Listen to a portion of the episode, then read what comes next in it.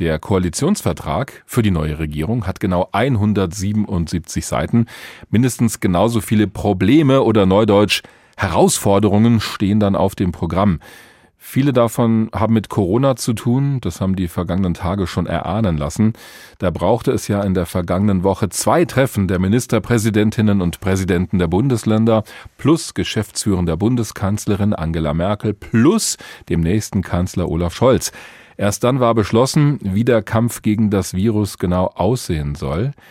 Hat auch damit zu tun, dass wir noch diese Übergangsphase haben zwischen alter und neuer Regierung und dass da immer ganz viele Leute mitreden und mitentscheiden wollen.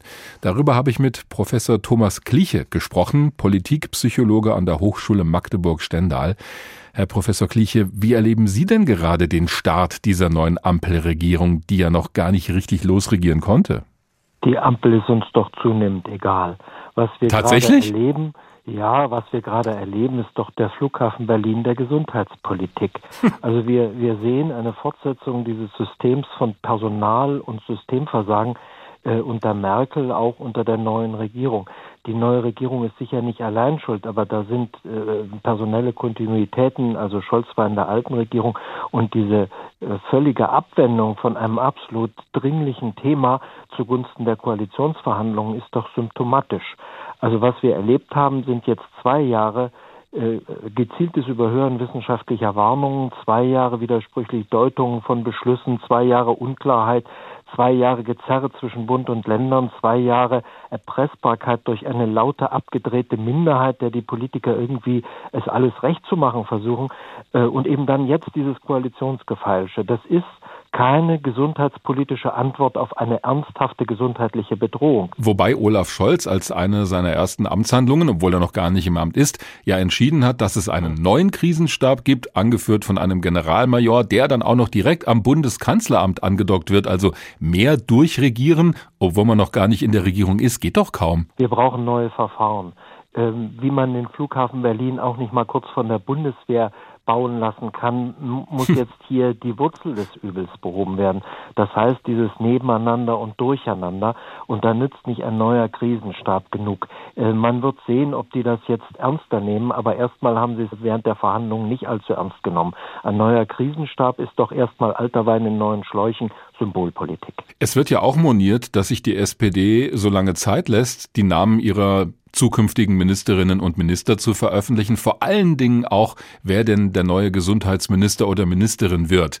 Ist es eine Frage, die vielleicht nur Journalistinnen und Journalisten beschäftigt oder sehen Sie da auch wirklich eine Bedeutung drin, dass der oder die noch nicht benannt ist? Aber ist das nicht schlimm, dass wir in einer gesundheitlichen Krise stecken und nicht klar wird, dass eine kompetente, überzeugende Persönlichkeit mit Autorität dieses Amt auch ausfüllen kann, dass man gerade da so lange hin und her zögert und taktiert? Hm. Also das macht Sie anscheinend unfroh. Naja, die neue Regierung wird genügend grundlegende Probleme haben. Sie ist doch holprig auch durch diese fundamentale politische Spannung zwischen Grünen und FDP, die in der Ampel steckt.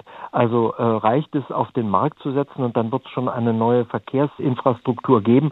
Und äh, wir brauchen keine neuen Radwege brauchen, äh, bauen, sondern äh, können froh sein, wenn die alten noch bestehen bleiben. Und wir setzen einen FDP-Verkehrsminister auf den Posten, damit sich möglichst wenig ändert und der gleich Werbung für Diesel macht.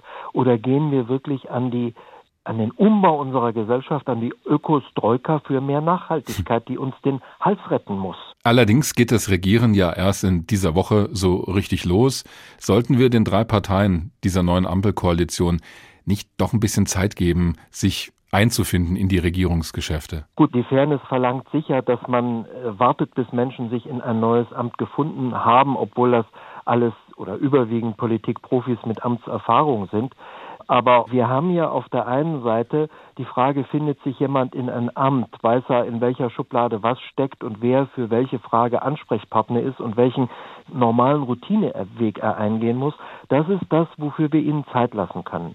Aber wofür wir ihnen keine Zeit lassen können, weil sie seit Jahren, zwei Jahren, wie wir alle damit konfrontiert sind, ist, dass unsere Gesellschaft handlungsunfähig ist in einem wirklich fundamentalen Gebiet, nämlich einer Bedrohung durch eine Pandemie. Und da hätte man erwarten können, dass auch während der Verhandlungen der Übergang zwischen der alten und der neuen Regierung von diesen wunderbaren Profis mit mehr langfristigem Weitblick geregelt wird und auch, äh, dass deutlichere Regeln schon angekündigt und vereinbart werden. Sie haben jetzt die Analyse geliefert zum aktuellen Zustand. Was wünschen Sie sich von der neuen Regierung? Was müsste die als erstes machen, um da vielleicht wieder mehr Vertrauen herzustellen in dem Bereich? Handlungsfähigkeit beweisen und zwar indem sie Lösungen entwickelt oder auf den Tisch legt oder auch umsetzt, also indem sie Veränderungen in Gang bringt und zwar spürbare und bald.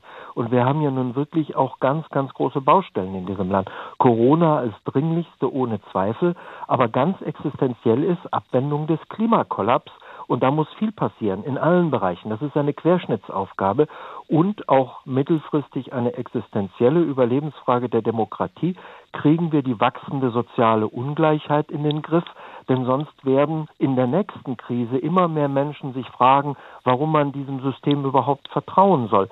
Denn das hat ja alles Folgen für die Menschen mit geringerem Einkommen, geringerem Vermögen, geringerer Bildung. Also die äh, Ungleichheit auch in Bildungs- und Gesundheitsfragen, Gesundheitschancen wächst ja stetig seit Jahren.